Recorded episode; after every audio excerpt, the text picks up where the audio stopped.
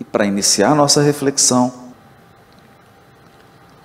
aqui no capítulo do livro Levantar e Seguir, da GEM, que se chama Nós Devemos. Nós devemos. Na verdade, Emmanuel comenta um versículo do primeiro capítulo da Epístola aos Romanos, versículo 14 do capítulo 1, que diz assim: Pois eu me sinto devedor a gregos e a bárbaros, a sábios e a ignorantes. E comenta o benfeitor. De que natureza seria o débito de Paulo?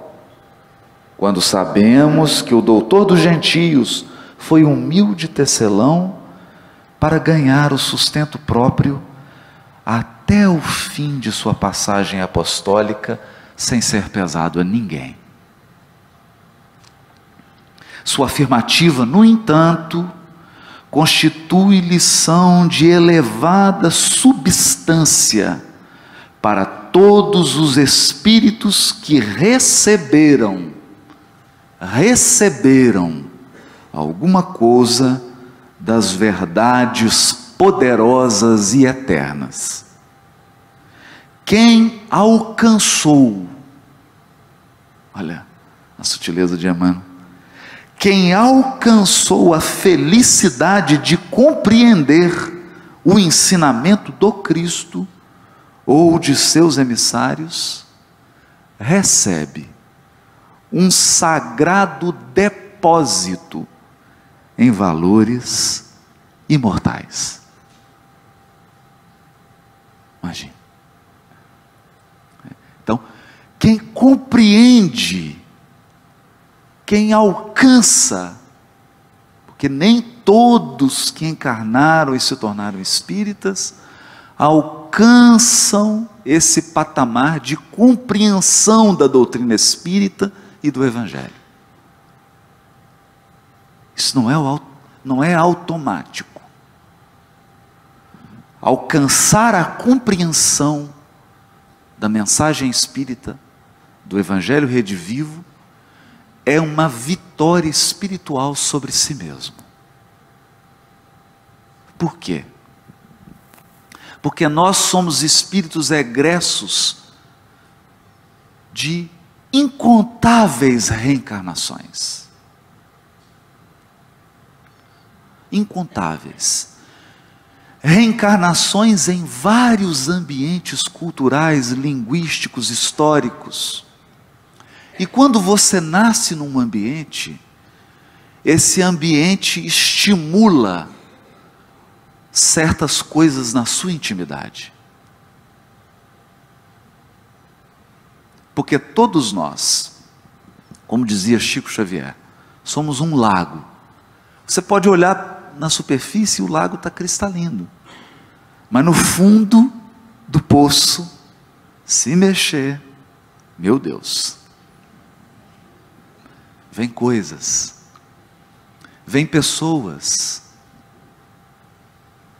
você pode, em algum momento da sua vida, cruzar um espírito com o qual você tem caído em 20 reencarnações.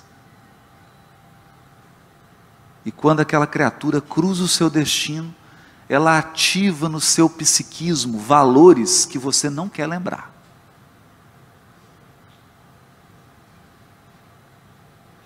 Então nós somos um livro vivo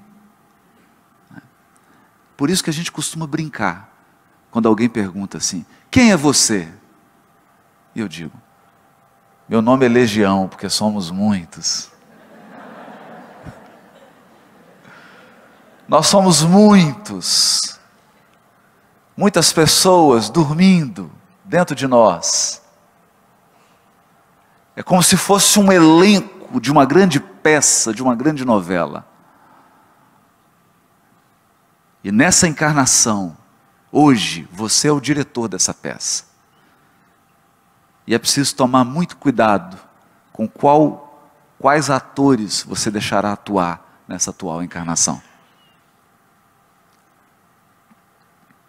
Então, alcançar a compreensão do Evangelho e da doutrina espírita é um êxito espiritual. Por quê? Porque você tem que abrir mão de conceitos que você conserva há milênios. Você tem que abrir mão de sentimentos e de valores que você quer manter. Quando Jesus chama Simão Pedro para ser pescador de homens, ele faz uma analogia. Mas isso não significa que Simão Pedro não precisava aprender nada. O que Jesus quis, queria dizer para ele é: eu vou aproveitar o que você sabe, mas você vai ter que aprender muita coisa nova. Você vai ter que reaprender o que você acha que sabe. E por isso Jesus diz para ele mais adiante, está no Evangelho de João: crê, te levarei aonde não queres ir. É alcançar essa compreensão é receber um sagrado depósito em valores imortais. E aqui começa a nossa primeira reflexão. A comunicação social espírita lida com valores que não é dela. Ela recebeu um depósito sagrado. O que eu estou vindo falar aqui agora não é meu. Porque se fosse meu, se fosse um patrimônio meu, eu não estaria aqui falando. Eu não sei se vocês perceberam. Vocês já viram que quase não tem anjo expositor? É engraçado, estou aqui com a Ivana, que é presidente da Federação de Goiás. A gente não tem conseguido expositor espírito puro. Eles não vêm fazer palestra. Por que será? Porque eles já incorporaram os valores.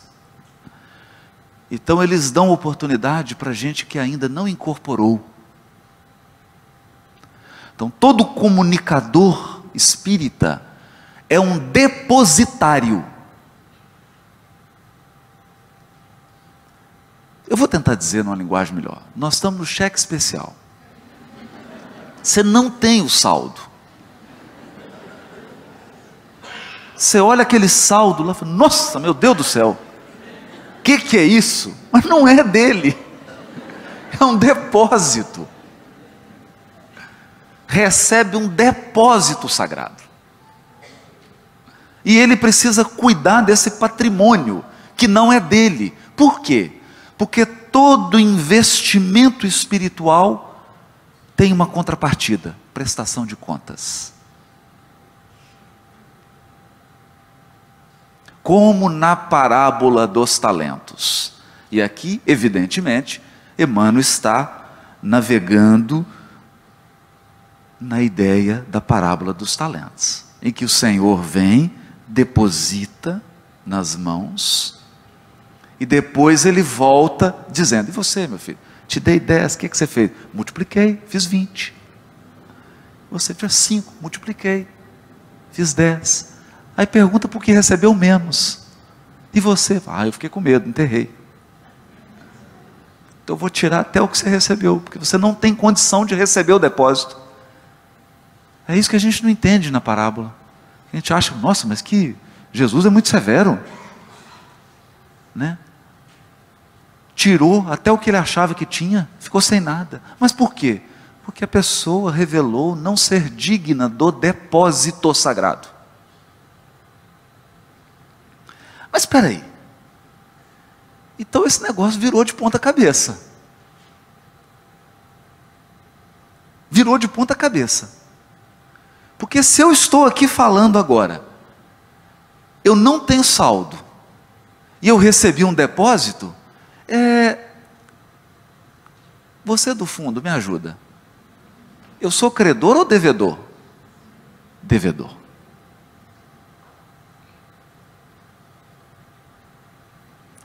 Então, a mensagem de Emmanuel se chama: Nós devemos. Gente, eu sou o maior devedor aqui desse ambiente.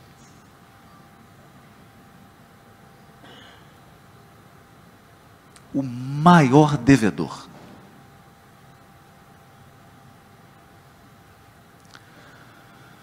Porque comunicação social espírita é receber um depósito do Cristo pelas mãos de Kardec.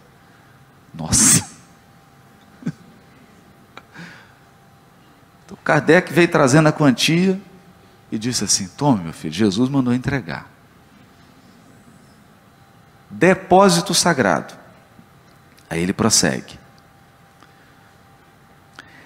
E é justo que quem saiba se constitua devedor de quem ignora. Quem tenha se reconheça como devedor de quem não possua. No ato de ensinar ou de proporcionar, reside, porém, uma das grandes situações desse mecanismo de realização do pagamento. Ou seja, o que a mãe está dizendo? Qual que é o mecanismo da evolução espiritual? Qual é o mecanismo? Se eu recebi um depósito de conhecimento, eu sou devedor do que ignora. Quem não conhece nada de evangelho, nada de doutrina espírita, quem está complicando a sua encarnação é meu credor. Eu que devo a ele.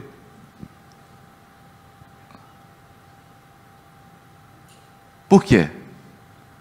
Porque eu sou depositário de um valor que tem que chegar na ponta. Porque Deus, na sua justiça, no seu amor, quer atender a todos os seus filhos. Então, Deus é o maior comunicador. E eu não vou dizer nem social.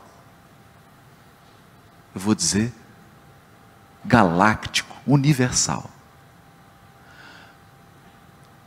Mas acontece que se Deus fizesse tudo, teria trabalho para você?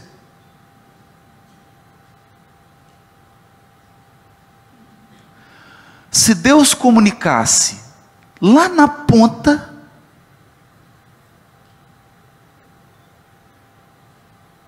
vamos embora. Fecha o teatro, vamos embora. Então ele cria uma cadeia de depósitos. Eu tenho uma notícia desafiadora e uma boa. Eu vou dar a desafiadora primeiro. A pessoa viciada em droga, o jovem que está se suicidando, a pessoa que está acabando com a sua família, a pessoa que está se perdendo, ela é credora. Nós somos devedores. Isso não é um luxo. Comunicação social espírita não é um lazer, não é um hobby, é um dever. Eu devo, eu tenho que comunicar. Eu tenho que levar o depósito sagrado dessa luz espiritual até a ponta. Mas tem uma notícia maravilhosa. Maravilhosa. Nessa lógica, eu sou credor do Dr. Bezerra de Menezes. Emmanuel, André Luiz, Joana de Anjos. Sou credor. Porque eles são depositários de uma luz imensa. E esse depósito que eles receberam tem que chegar aqui embaixo. Em mim.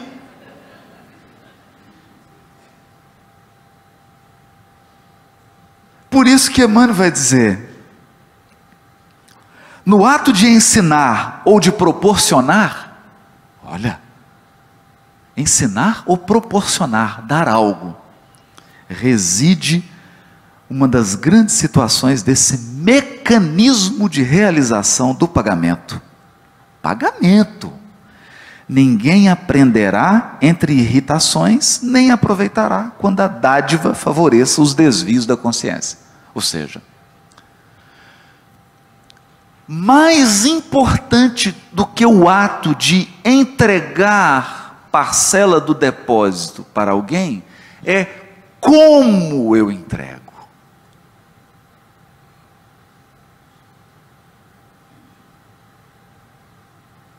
Como eu entrego? Por quê? O Arnaldo Rocha me contou um caso. Eles estavam no grupo espírita Meimei. Ele era o dirigente da reunião. Né? E o Chico era o médio, um dos médios. Né? E ele fazia o diálogo com os espíritos. Então, certo, ele não pôde fazer o diálogo. Certa vez uma pessoa ficou para substituir.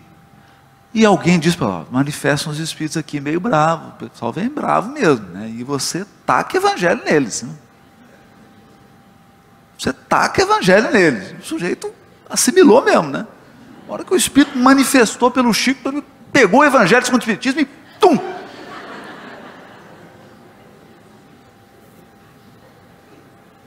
A pessoa falou, meu amigo de Deus, o que, que é isso que você está fazendo?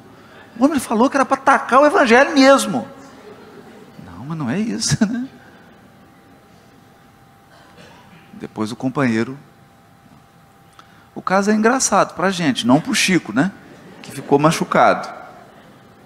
Depois que voltou do transe mediúnico.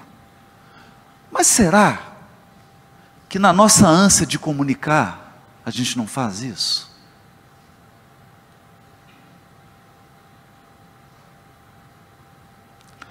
Na, na nossa tarefa de entregar o sagrado depósito, a gente não age com impaciência, com precipitação, com arrogância, com ar de superioridade. E acaba entregando a luz embrulhada na violência. Imagina? Então, no ato de entregar reside o segredo. E é por isso da nossa reflexão da comunicação social espírita. Essa área das nossas atividades doutrinárias. Porque é preciso refletir no como. Conteúdo, nós temos luz para assombrar. É um sol, mas como levar essa luz? Sem ofuscar, sem ofender, sem humilhar, sem dividir. Sem dividir.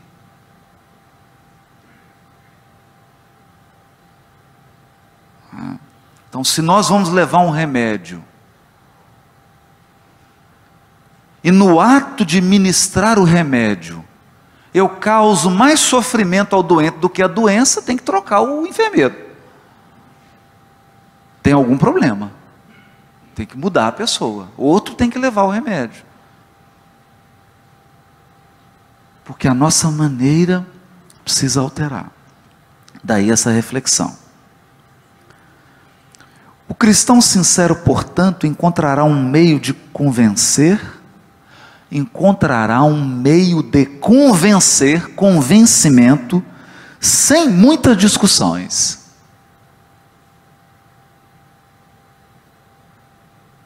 Sem muitas discussões. E um recurso para beneficiar a outrem, sem a cooperação mecânica das possibilidades financeiras de modo absoluto. Eu preciso aumentar meu poder de persuasão e diminuir a minha ânsia de discutir.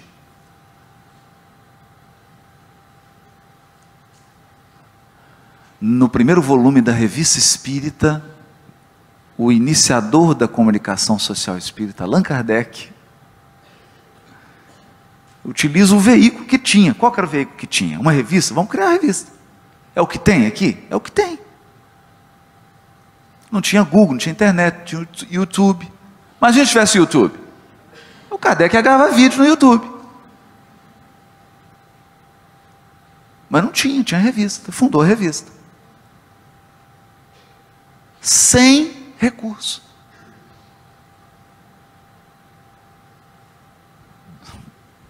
Dizer, o codificador da doutrina espírita não tinha recurso para fazer a revista, e fez. E aí a gente vai pensar, é um outro encontro só para meditar. Será que houve um problema? Será que o Espírito de verdade falou assim, não, eu vou fazer a coisa ficar mais difícil para ele? Será que é isso? Não. Tem alguma lição aí, não? É uma lição. Não teve o recurso e fez. Por vários anos. Mas ele coloca no início: essa revista se constituirá numa tribuna livre. Discutiremos, mas não disputaremos. O que ele estava dizendo é que haveria debate, haveria diálogo, não haveria disputa. Porque disputa é personalismo, você quer provar que é melhor. Então vamos lá. A comunicação social espírita tem que se afastar do personalismo. Tem que se afastar da imposição de personalidades e de vontades pessoais. Eu não estou ali para fazer uma propaganda de pessoas. Nós estamos ali para entregar um depósito sagrado. Para entregar a luz, patrimônio de luz e consolo e esclarecimento que nós recebemos. E isso precisa ser feito de tal modo que não ofenda, que não gere dissensões, que gere diálogo, aprendizado. É a maneira de fazer. A palavra do amigo do gentilismo renova os conceitos de luta das convicções. Renova o conceito de luta das convicções. Primeiramente, por quê? Você tem que ser amigo do seu público-alvo. Isso chama atenção, Emmanuel. Paulo era o amigo dos gentios. Emmanuel não disse assim, Paulo era o comunicador dos gentios. Paulo é o amigo dos gentios. Então, primeira coisa que Paulo fazia, ele construía relacionamentos. Ele chegava no local e ele se interessava pelas pessoas, pela vida delas, pelos seus costumes, pelos seus valores, não os dele, não os dele, mas pelos valores das pessoas, pelo que as pessoas precisam. Então eu vou dar um exemplo. Paulo estudou. Quando a gente diz assim, se tiver algum judeu aqui, levanta a mãozinha. Né? Quando a gente diz no judaísmo assim, Gamaliel, nós não temos noção do que é esse nome. E Léo e Gamaliel são os, até hoje, considerados os grandes sábios do judaísmo. É o top five, né? É o top do top do top.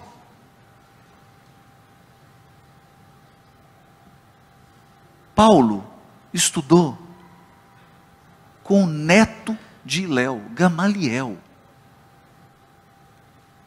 Mas estudou, não foi assim seis meses, não. Foram vários anos ali aos pés de Gamaliel. O que, que esse homem sabia sobre o Deus único, sobre a revelação do Deus único? Sabia muito, sabia muito. Quando ele chega em Atenas, que, que ele faz? Vamos ver as estratégias de comunicação social de Paulo.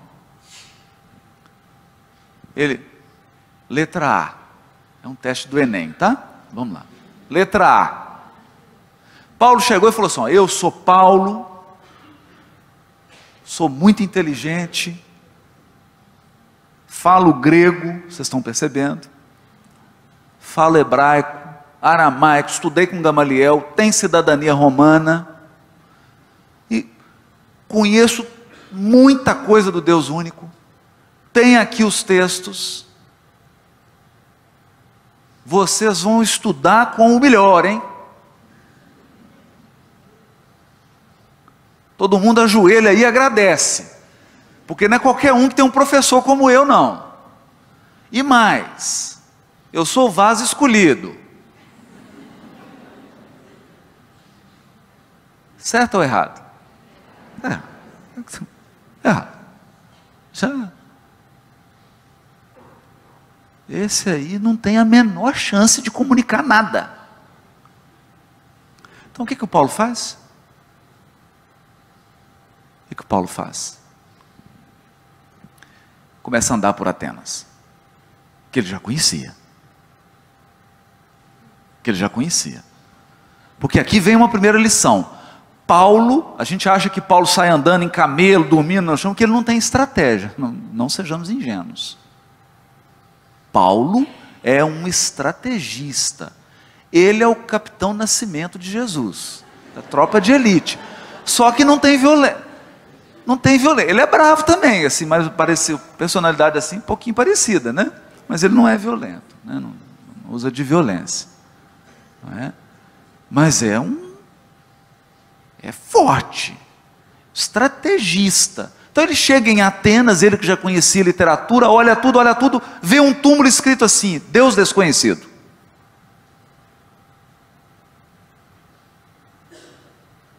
Isso te fala alguma coisa? Nada. Qualquer um chegaria lá para pregar de evangelho, já sairia lá, Jesus, Jesus, Jesus. Né? Mas aí, onde que está a estratégia? Onde que está a sabedoria para comunicar? Então ele olha e encontra um ponto afetivo de encontro. Não, não entendi. Eu tinha 16 anos de idade, 17. Fui para um encontro de jovens, Cometrim. Bom, aqui, né? O encontro da Comerge, né? Cometrim.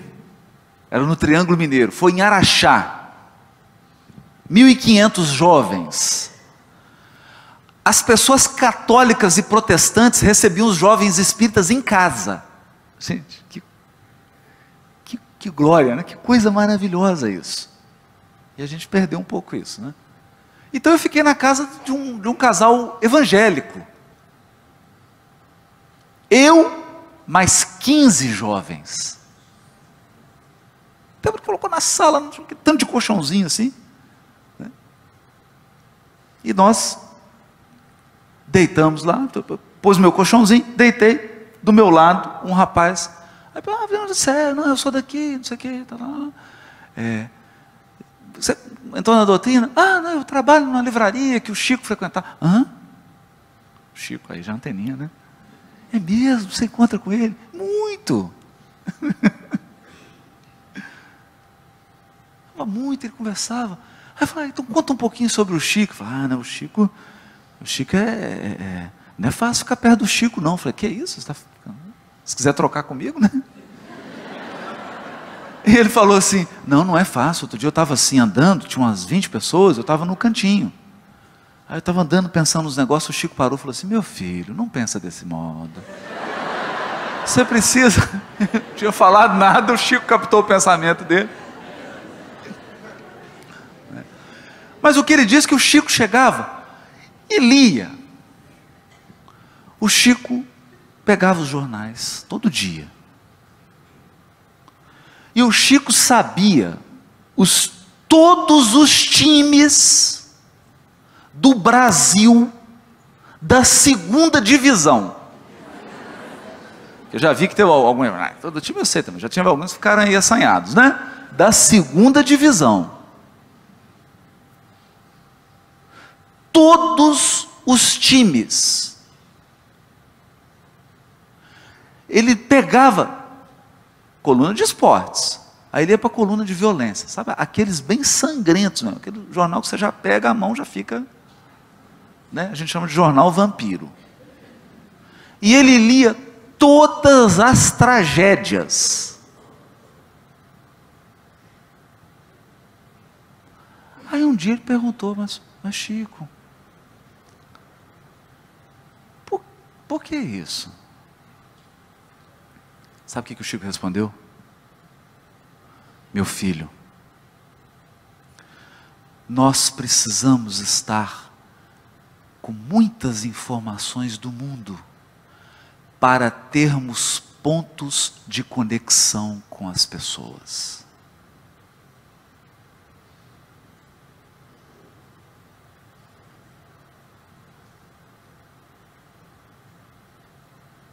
Percebe? Então o sujeito está aqui com a camisa do Flamengo, todo animado, todo animado, num ambiente descontraído, num churrasco, numa, numa festa de aniversário. Está lá, animado. Aí você chega para ele e fala assim: Você ouviu falar no Allan Kardec? Ah. Tu olha assim. De que planeta você é?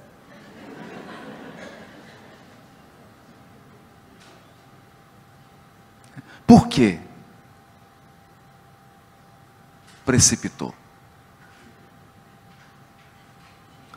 Então, construir um relacionamento, mas você para você construir um relacionamento humano, você precisa encontrar pontos de conexão.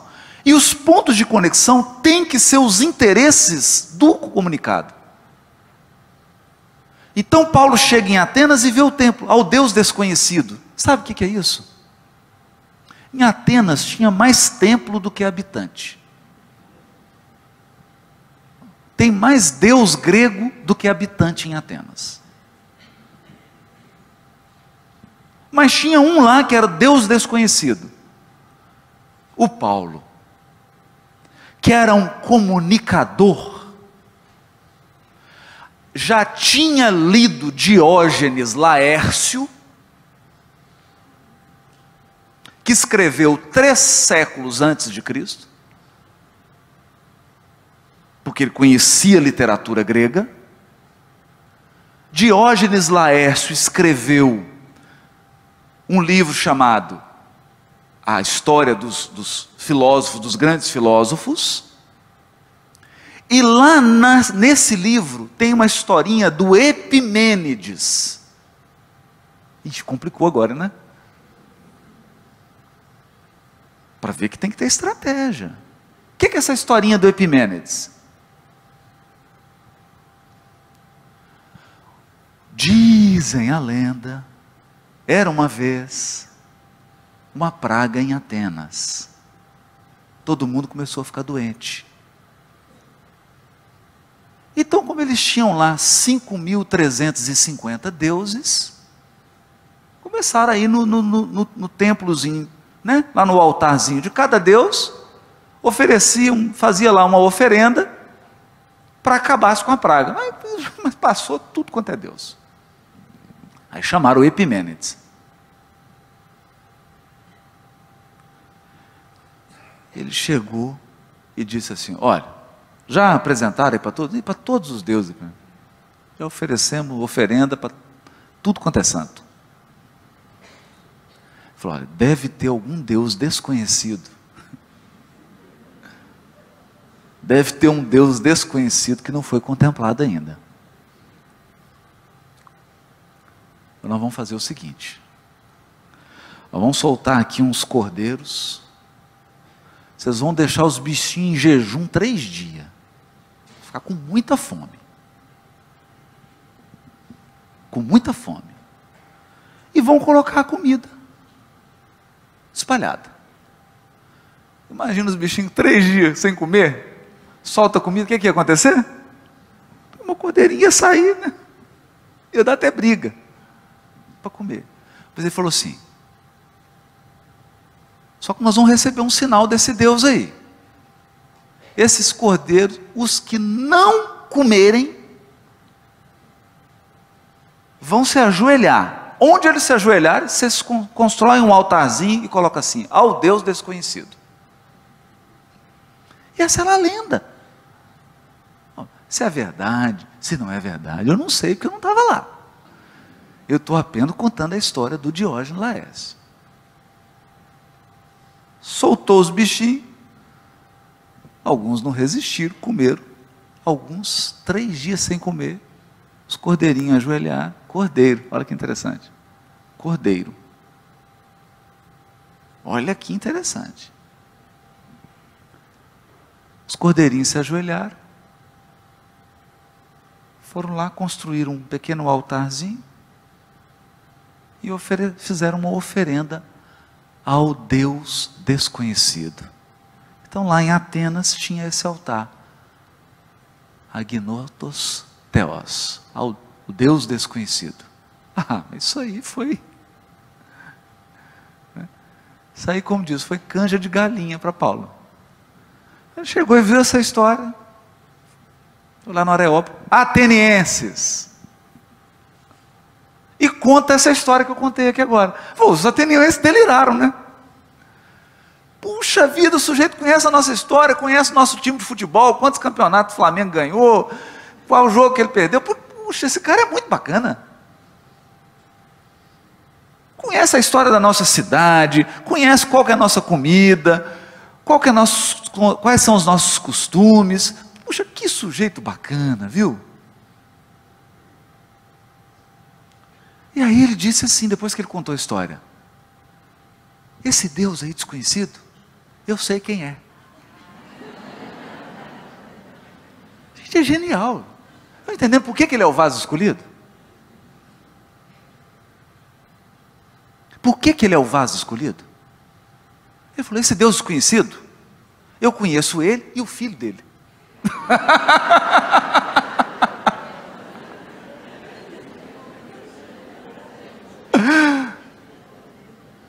foi um encanto, está em Atos dos Apóstolos.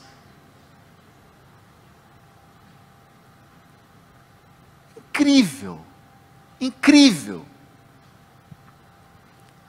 Como que ele conseguia adaptar? Mas por quê? Porque ele se sentia devedor. Ele não se sentia um privilegiado. Ele não estava ali para ser servido. Ele estava ali para servir.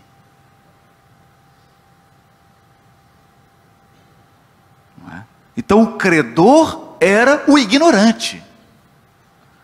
O ignorante, o nervoso, a pessoa irritada, a pessoa sem educação é a credora. Difícil, né? Difícil. É.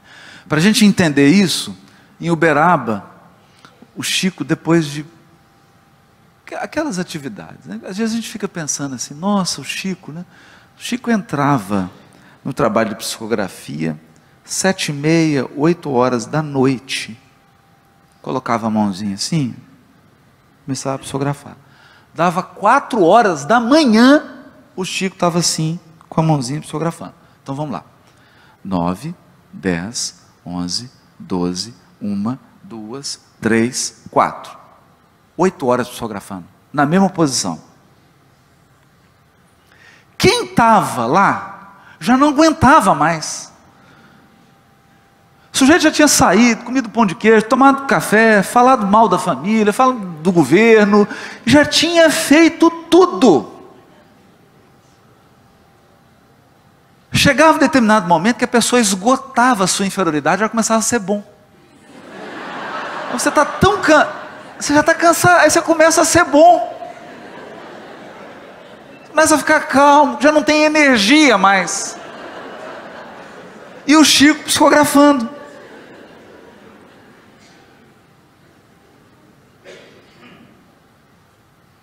Quando ele sai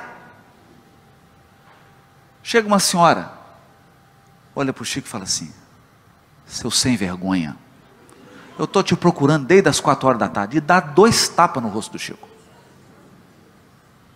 Você entra ali agora naquela sala de passe e me dá um passe.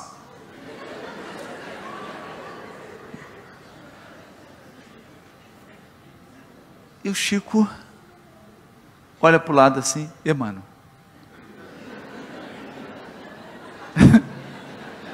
Aí olha, olha o diálogo. Sem, naquela doçura, né? O Chico olha e fala assim: Olha, eu vou dizer para o senhor que eu estou assim sem condições de dar o passe nela.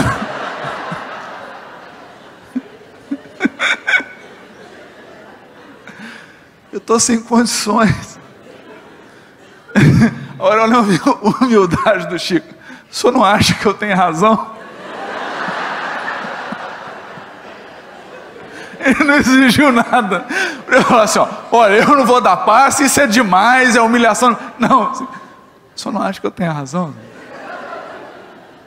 O Emmanuel balançou a cabeça e falou assim: Meu filho, você tem razão, mas ela tem a necessidade.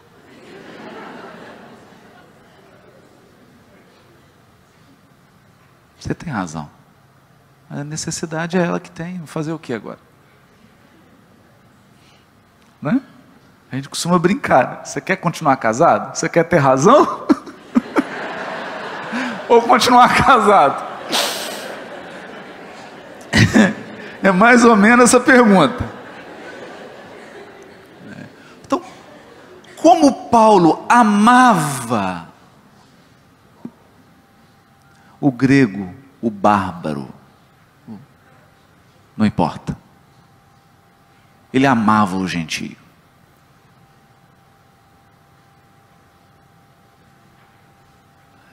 Ele gostava de pessoas. Porque comunicação social, você tem que gostar de gente.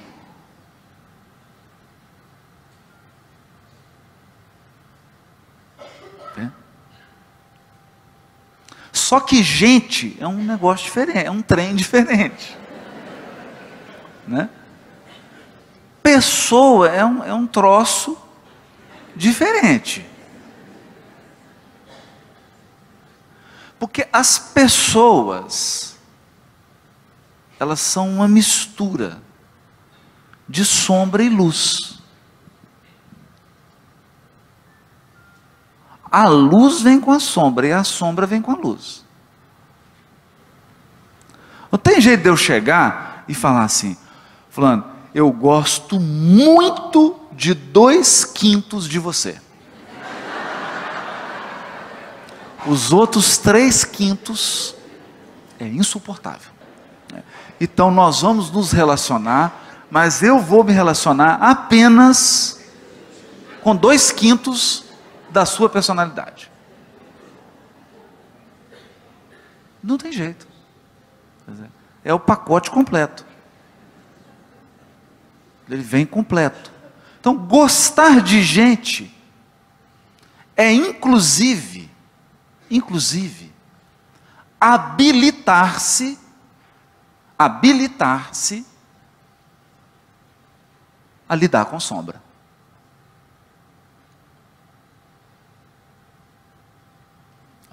Então, há uma cena em uma obra de André Luiz que me chama muito atenção. Muito, muito, muito, muito atenção.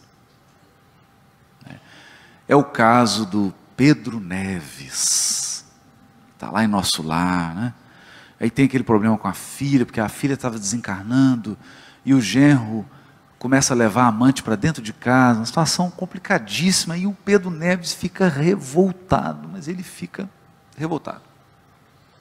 É?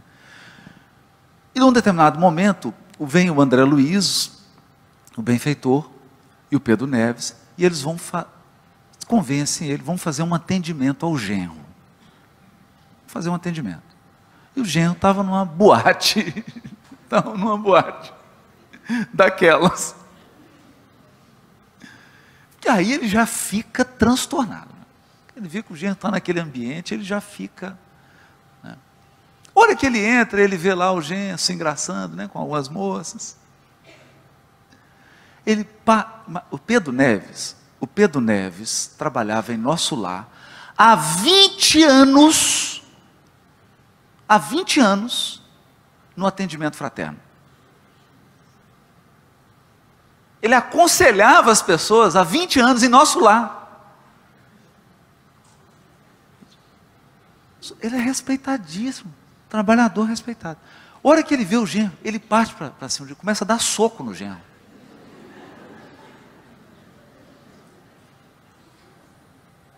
Claro, ele do mundo espiritual.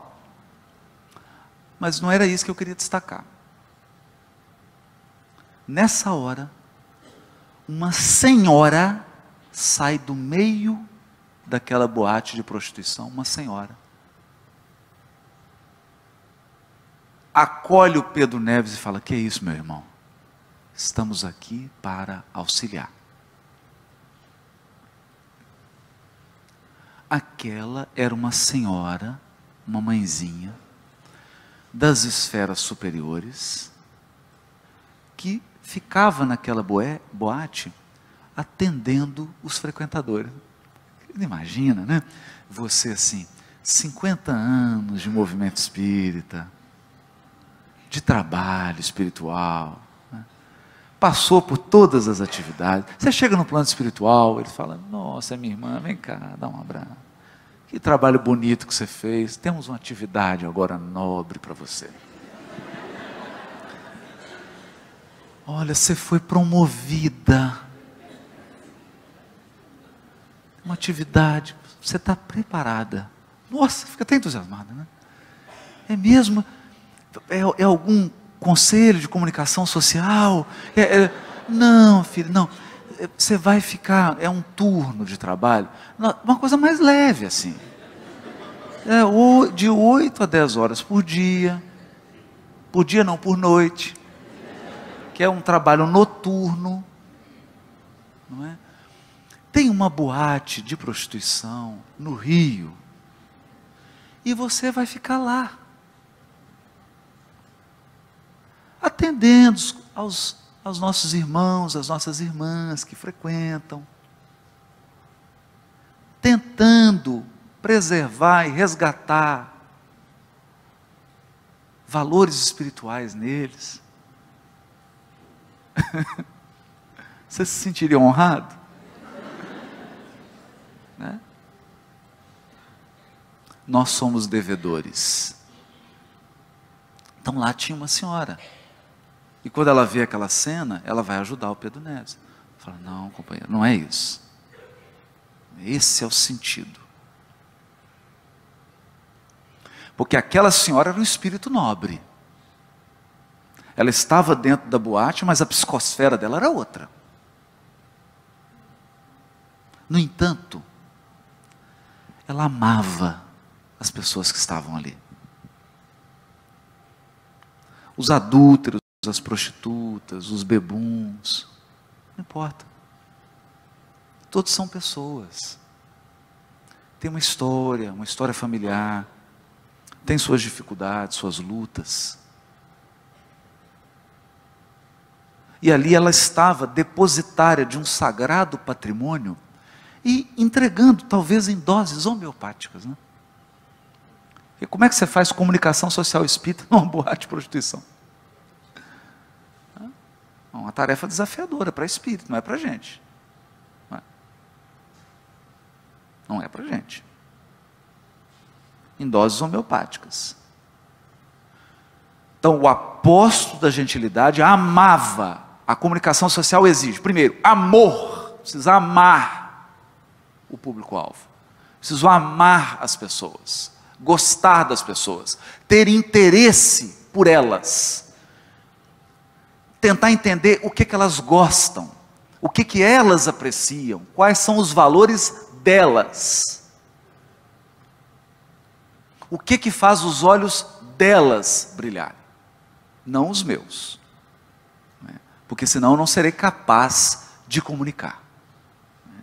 E Emmanuel conclui dizendo: dentro desse quadro Nero não mais seria apontado como perseguidor dos mártires, mas, mas, como necessitado da luz que os mártires cristãos possuíam.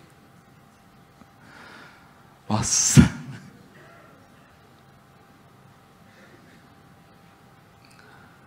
Necessitado da luz.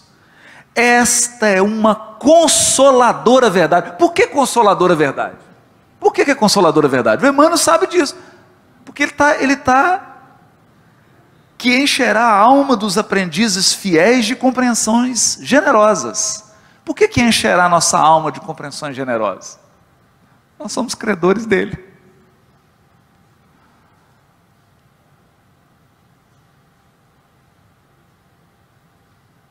Eles nos devem. Porque tem um depósito de luz que precisa chegar até nós.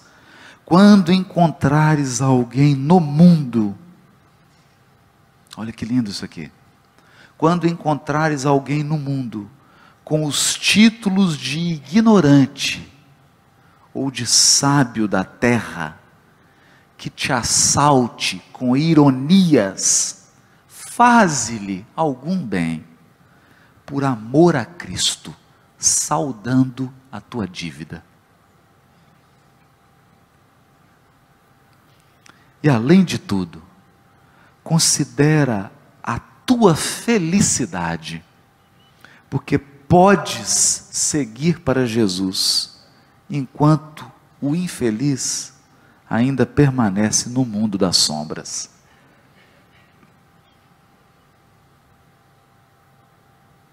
Quer dizer, esse é o mote. Esse é o princípio. É o espírito que anima. É o espírito que anima. E nós optamos nessa primeira parte, agora vamos chamar o intervalo, né? Nós optamos nessa primeira parte por falar da essência que deve inspirar a comunicação social. Porque as estratégias nós aprenderemos nos diálogos com as pessoas da área, com as atividades da área, que estão buscando aí estratégias e nós vamos encontrá-las, mas essa essência precisa ser incorporada. Porque essa essência é o que vai ditar quais são as melhores estratégias. É por isso que Paulo dizia: não adianta só você pegar todo o teu patrimônio e doar para a caridade. Não é só esse ato material.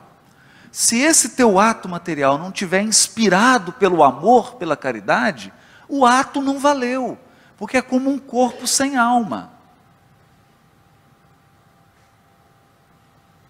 Qual é a alma?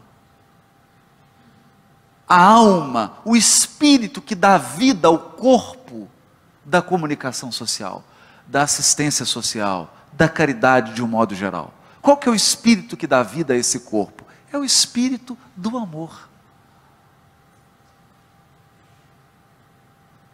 É o espírito de serviço.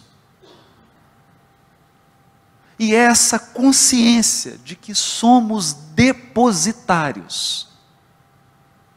E todo depósito traduz um ato de confiança. Isso significa que o Cristo confia em nós. Confia. Confia. Ele espera. Olha só. Jesus é o governador espiritual do orbe. Ele está cheio de problema para resolver no mundo, inclusive no Brasil, cheio de problema problema na economia, problema na política, problema social. Jesus está cheio de problema para resolver. E ele confiou que a gente vai ajudar.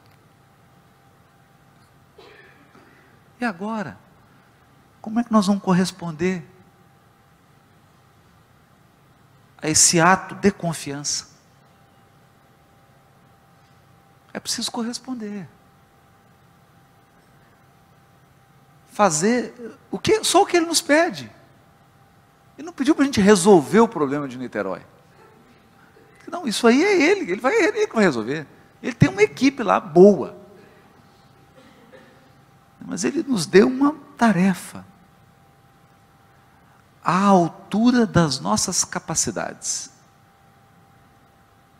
E espera que a gente corresponda, que a gente o ajude.